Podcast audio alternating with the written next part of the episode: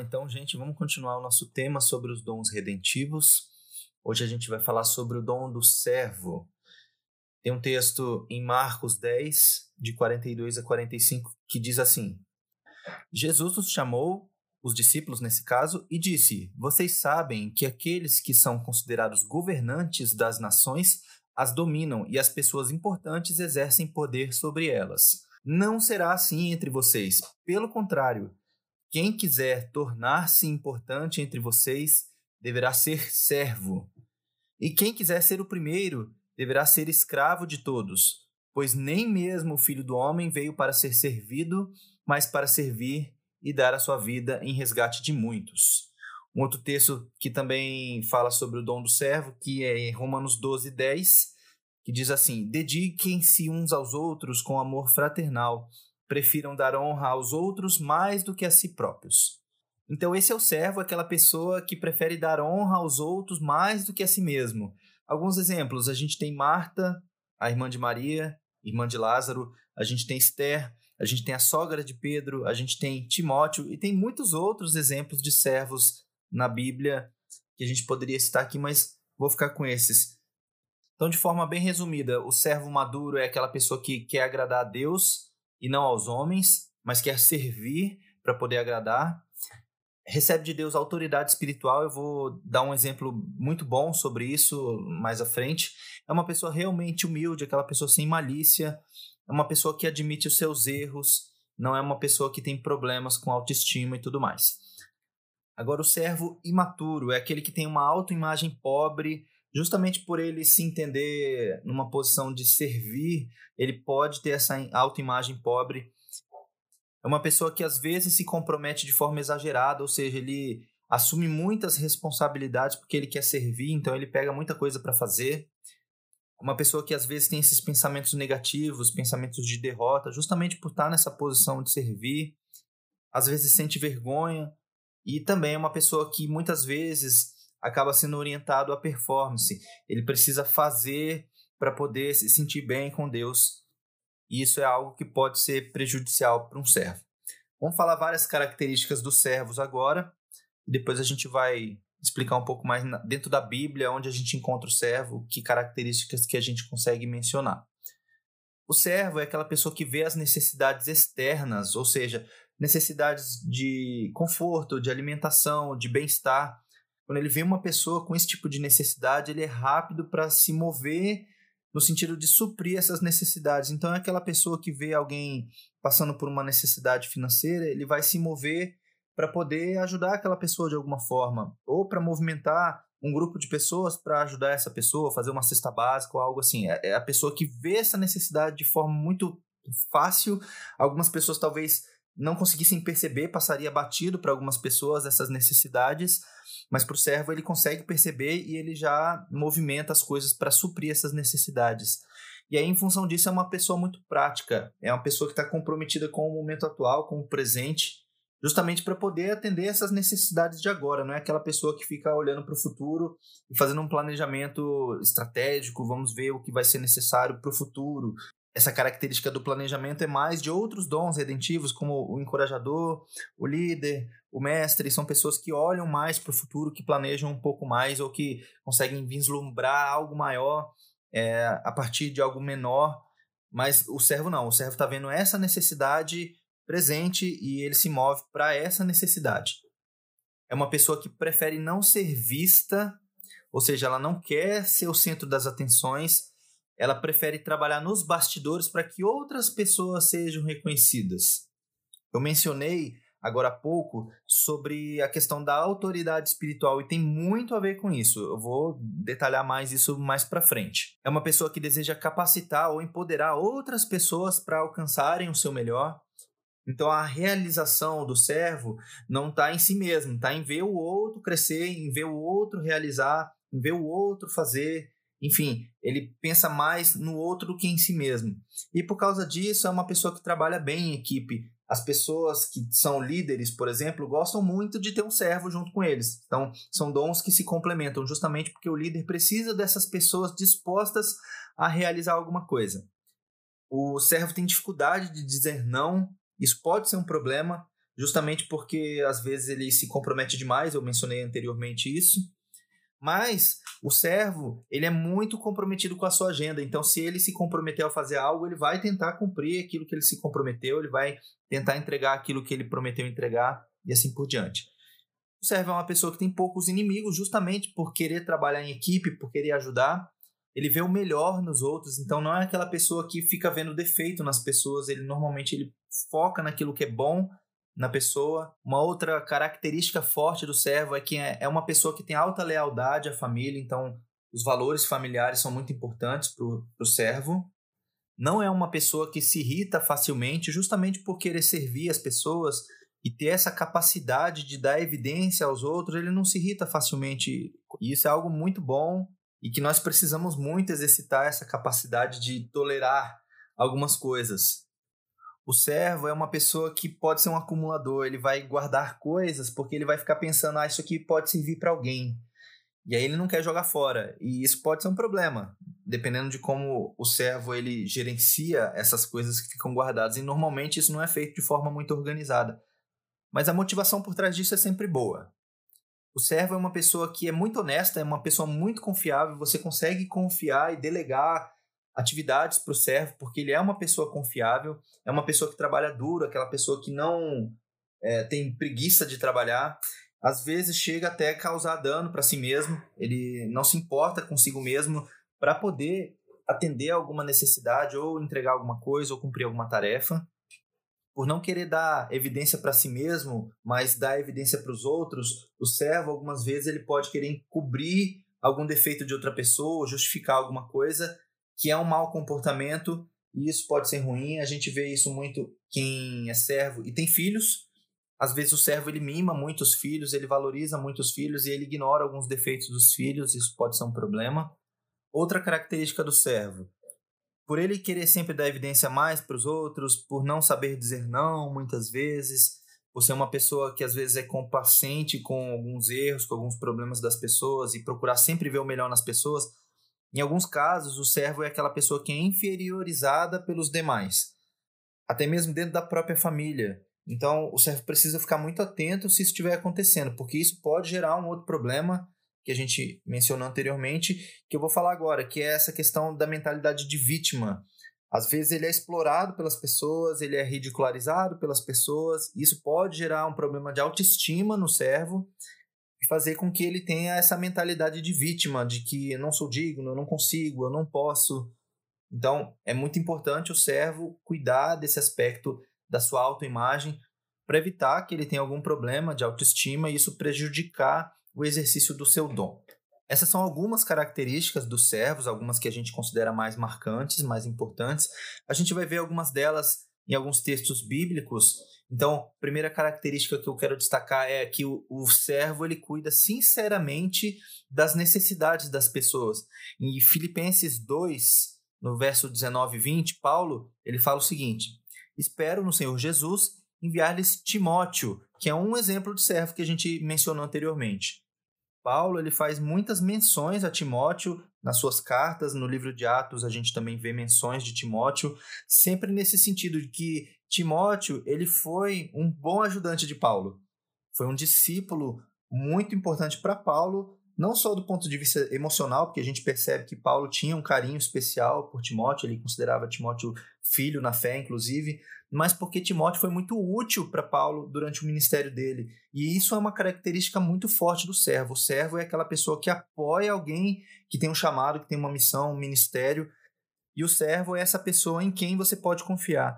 Por isso é muito comum você ver líderes junto com servos, cercado de servos, os servos nos bastidores apoiando o líder a cumprir um chamado, realizar um projeto, um trabalho ou algo do tipo. E Paulo ele via essa característica em Timóteo, então em muitas menções que Paulo faz sobre Timóteo, ele dá essa conotação do serviço. Então, em Filipenses 2, 19 e 20, Paulo diz assim: Espero no Senhor Jesus enviar-lhes Timóteo brevemente, para que eu também me sinta animado quando receber notícias de vocês. Não tenho ninguém como ele que tenha interesse sincero pelo bem-estar de vocês. Então, isso é Paulo falando para os filipenses sobre Timóteo. Então, essa característica do interesse sincero pelas pessoas Paulo destaca em Timóteo nesse texto que a gente leu. Outro exemplo aqui que é a sogra de Pedro. O servo ele serve até em circunstâncias adversas. Lá em Mateus 8, 14 e 15 diz assim: Entrando Jesus na casa de Pedro, viu a sogra deste de cama com febre. Tomando-a pela mão, a febre a deixou, e ela se levantou e começou a servi-lo. Então é assim. Ela tinha acabado de ser curada de uma enfermidade. Se ela ficasse ali mais um tempo de cama para se recuperar um pouco melhor, ninguém ia criticar. Eu imagino, pelo menos, que ninguém ia criticar ela. Mas ela imediatamente ela se levantou e começou a servir, porque ela percebe que tem uma necessidade. Era uma questão de receber bem Jesus. Ele estava visitando Pedro na casa dele e ela se sentiu ali é, compelida a servir bem. Isso é uma característica muito forte do servo, aquela pessoa que entra na casa de alguém ou que vai visitar alguém, ele já começa a ver as necessidades dessa pessoa e quer de alguma forma ajudar a pessoa. Agora, para a gente finalizar, eu quero falar sobre Esther. Esther é um outro exemplo bom de servo que a gente tem na Bíblia. Não sei se você conhece a história de Esther. Vale a pena ler o livro de Esther, são 10 capítulos, então você lê rapidinho, numa tacada só você consegue ler. Mas eu vou resumir a história dela. Esther era uma judia órfã de pai e de mãe, não tinha familiares próximos, que foi levada para o cativeiro quando os persas conquistaram naquela época do livro de Esther, o Império Persa era o maior império mundial, ele estava dominando tudo. O rei Assuero, ou o rei Xerxes, de acordo com a versão, é a mesma pessoa. Ele tinha uma esposa, a rainha Vasti, mas ele ficou descontente com ela por causa de uma situação, e aí ele resolve destituir ela, tira ela da função de rainha, e aí ele faz como se fosse um concurso de beleza no reino, ali na cidade de Suzã, que era a capital do império, para escolher uma nova rainha. E aí acontecem várias coisas. Esther, ela é escolhida para ser a nova rainha. E aí começa uma história muito bacana, muito bonita de como Esther, ela foi usada por Deus para livrar os judeus de uma sentença, de uma condenação. A gente sabe que até tem um contexto profético, a gente tem a simbologia dessa história, mas olhando para o personagem de Esther, a gente consegue ver uma característica de servo muito forte. Por exemplo, o servo ele está disposto a correr riscos pessoais em prol de outras pessoas. E aí, lá no capítulo 4, no verso 16, tem um texto que diz assim: Vá reunir todos os judeus que estão em Suzã e jejuem em meu favor. Não comam nem bebam durante três dias e três noites. Eu e minhas criadas jejuaremos como vocês. E aí entra a parte que eu quero destacar. Depois disso, irei ao rei, ainda que seja contra a lei. Se eu tiver que morrer, morrerei. Qual que é o contexto desse verso aqui? Existia uma conspiração contra os judeus, tramada por uma pessoa chamada Amã, que era uma pessoa que não gostava dos judeus, aí eu não vou entrar nesse detalhe, mas ele tinha conspirado contra o povo judeu e ele tinha convencido o rei a assinar um decreto de que todos os judeus seriam mortos. Só que Esther era também do povo judeu, então ela também seria morta. E aí o que, que aconteceu? Esther ela tinha que interceder pelo povo. Só que existia uma lei que era conhecida por todos, e está lá no verso 11 do capítulo 4, que é: se você entrasse na presença do rei sem ser chamado por ele, o rei podia determinar a tua morte ali naquele instante. E no verso 11, Esther menciona, inclusive, que fazia 30 dias que o rei não chamava ela. Então, se ela entrasse na presença do rei depois de 30 dias sem ser chamada, ela corria um grande risco de ser morta. Mas Mardoqueu que era o parente de Esther que criou ela e que também trabalhava ali na corte, ele instruiu ela a entrar na presença do rei e interceder pelo povo, porque se ela não intercedesse pelo povo, todos seriam mortos, inclusive ela, porque também era judia. E aí esse texto que a gente leu no verso 16, onde ela decide então colocar sua própria vida em risco para poder interceder pelo povo. Isso é uma característica muito forte do servo. Muitas vezes ele abre mão do seu próprio conforto, da sua integridade física em alguns casos, em alguns casos abre mão, inclusive, de recursos financeiros e tudo mais para ajudar outras pessoas. Isso é muito forte no servo. Uma outra característica do servo que a gente já mencionou é que o servo ele não quer honra para si mesmo, ele prefere dar honra a outras pessoas. E aí, lá no capítulo 2, antes de começar a conspiração contra os judeus, existiu uma conspiração contra o próprio rei. E Mardoqueu, como ele ficava ali no palácio, ele ouviu essa conspiração. E aí ele foi lá e contou para Esther. Isso está lá no versículo 21 e 22 do capítulo 2 do livro de Esther. Diz assim: Um dia, quando Mardoqueu estava sentado junto à porta do palácio real, Bigtan e Teres, dois dos oficiais do rei que guardavam a entrada estavam indignados e conspiravam para assassinar o rei Xerxes. Mardoqueu, porém, descobriu o plano e contou a rainha Esther. Esther, que por sua vez passou a informação ao rei, em nome de Mardoqueu. Ela não passou a informação em nome dela mesma. Ela fez questão de dizer quem descobriu essa conspiração foi Mardoqueu. E essa informação é muito importante porque lá na frente, depois que começou essa conspiração contra os judeus, no capítulo 6 do livro de Esther, tem uma grande virada no jogo a favor dos judeus. Porque no capítulo 6 a gente vê que o rei, ele ficou sem sono de noite por alguma razão, e aí ele pegou o livro das crônicas, que eram os registros que iam acontecendo no reino. Eles não tinham é, as formas de registro eletrônico e fotográfico, enfim, tudo que a gente tem hoje, então tudo era registrado em livros, e eles chamavam isso de crônicas. E aí, justamente nessa noite, o rei pediu para que trouxessem as crônicas e ele abriu aleatoriamente em algum lugar e ele viu justamente esse evento que Mardoqueu tinha denunciado. E aí ele pergunta: o que, que foi feito com Mardoqueu? E aí os oficiais que estavam ali com o rei disseram: não foi feito nada. E aí o rei manda chamar Amã, que era o braço direito dele, o primeiro-ministro, enfim, a segunda pessoa no reino.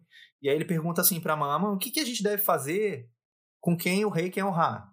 E aí é muito interessante, isso está lá no verso 7 do livro de Esther, que Amã ele achou que estava falando dele mesmo. E aí ele diz assim para o rei: Ao homem que o rei tem prazer de honrar, ordena que traga um manto do próprio rei, um cavalo que o rei montou e que leve o brasão do rei na cabeça, ou seja, a coroa do rei. Em seguida, sejam o manto e o cavalo confiados a algum dos príncipes mais nobres do rei e ponham eles o manto sobre o homem a quem o rei deseja honrar e o conduzam sobre o cavalo pelas ruas da cidade, proclamando diante dele: Isto é o que se faz a um homem que o rei tem o prazer de honrar. Amã estava achando que isso ia acontecer com ele.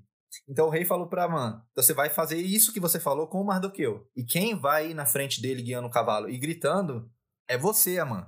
Então, o que Amã achou que ia acontecer com ele, ele ia ter que fazer com o Mardoqueu, que era um inimigo dele. Aqui começa então a virada da história a favor dos judeus, justamente porque em algum momento Esther resolveu dar honra a Mardoqueu. Porque se Esther não tivesse falado que foi Mardoqueu quem descobriu a conspiração contra o rei, isso não teria ficado registrado nas crônicas e não teria acontecido todo esse evento que eu narrei agora. Então é por isso que a autoridade espiritual é muito forte para quem é servo. Deus coloca essas pessoas que são servos em posições estratégicas, digamos assim, dentro do plano dele, dentro do projeto dele, justamente porque essas pessoas elas vão ajudar essas pessoas que são chamadas por Deus para fazer grandes coisas a realizarem o que elas precisam realizar. Elas não vão a honra para si, mas vão empoderar, vão ajudar, vão auxiliar, vão apoiar as pessoas a realizarem o projeto de Deus. No capítulo 10 do livro de Esther, que é onde termina o livro, depois que a conspiração já tinha sido desfeita, Amã, ele foi morto, enfim, é uma história bem legal, vale a pena ler. No capítulo 10, a gente vê o final da história, e é muito interessante, porque o final da história termina assim, no capítulo 10. São só três versículos. Diz assim: O rei Xerxes impôs tributos a todo o império, até sobre as distantes regiões costeiras. Todos os seus atos de força e poder, bem como o relato completo da grandeza de Mardoqueu, não de Esther, de Mardoqueu, a quem o rei dera autoridade, estão registrados no livro das crônicas dos reis da Média e da Pérsia. O judeu Mardoqueu foi o segundo na hierarquia depois do rei Xerxes. Era um homem importante entre os judeus e foi muito amado por todos os judeus, pois trabalhou para o bem do seu povo e promoveu o bem-estar de todos eles. E é assim que um servo se move. Ele não quer a honra para si. A gente poderia ter aqui no final do livro de Esther um relato sobre ela, mas não é isso que a gente tem. A gente tem um relato sobre a pessoa a quem ela servia, a quem ela apoiava, que era Mardoqueu. Isso é muito legal, isso é muito importante. Nós precisamos de servos no reino de Deus. Precisamos de pessoas que não querem a honra para si, precisamos de pessoas que querem apoiar os líderes, pessoas que querem empoderar aqueles que têm um chamado nas suas vidas. Precisamos de servo. E se você tem esse chamado de servo, fique muito feliz, porque muitas vezes as pessoas, por entenderem que tem esse chamado, se sentem mal. Justamente a gente falou sobre a questão da autoimagem, de se fazer de vítima. Não, não, não faça assim pelo contrário, fique feliz porque Deus te deu um chamado importantíssimo para o cumprimento do projeto dele. Porque se não houver servos, não adianta a gente ter líderes, não adianta ter profetas, não adianta a gente ter nenhum outro tipo de dom. O servo, ele é um dom redentivo importantíssimo. Então valorize isso que Deus te deu. Sirva com alegria, sirva com entusiasmo, sirva com amor. E isso vai fazer toda a diferença. Talvez você não veja o reflexo dos seus atos, do seu trabalho em você mesmo. E está tudo bem, porque a recompensa que você vai receber não é aqui, não é a honra dos homens, mas é a honra de Deus. Nada como a gente, no final, ouvir de Deus a seguinte frase: servo bom e fiel.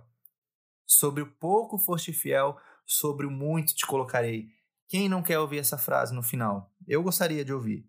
Não é o meu chamado primordial, mas é algo que eu e talvez todos nós precisamos desenvolver mais. Mas se você tem esse dom como seu principal dom, a sua principal característica, use isso a favor do reino. Descubra o que Deus quer de você, quem é a pessoa que você precisa apoiar. É a sua igreja? É o seu líder? É alguém? Eu não sei. Mas busque de Deus entender qual que é o teu propósito dentro desse teu dom de servir. E Deus vai te abençoar, eu tenho certeza disso. Deus vai fazer algo grandioso através da sua vida, não talvez na sua vida especificamente, mas através de você, Deus vai fazer algo grandioso. Eu creio nisso, eu espero que você também creia. É isso então que eu tinha para falar sobre o dom do servo. Eu espero que tenha te abençoado. A gente ainda tem outros dons para tratar, mas a gente vai tratar eles numa próxima reunião. Deus te abençoe e até a próxima. Tchau, tchau.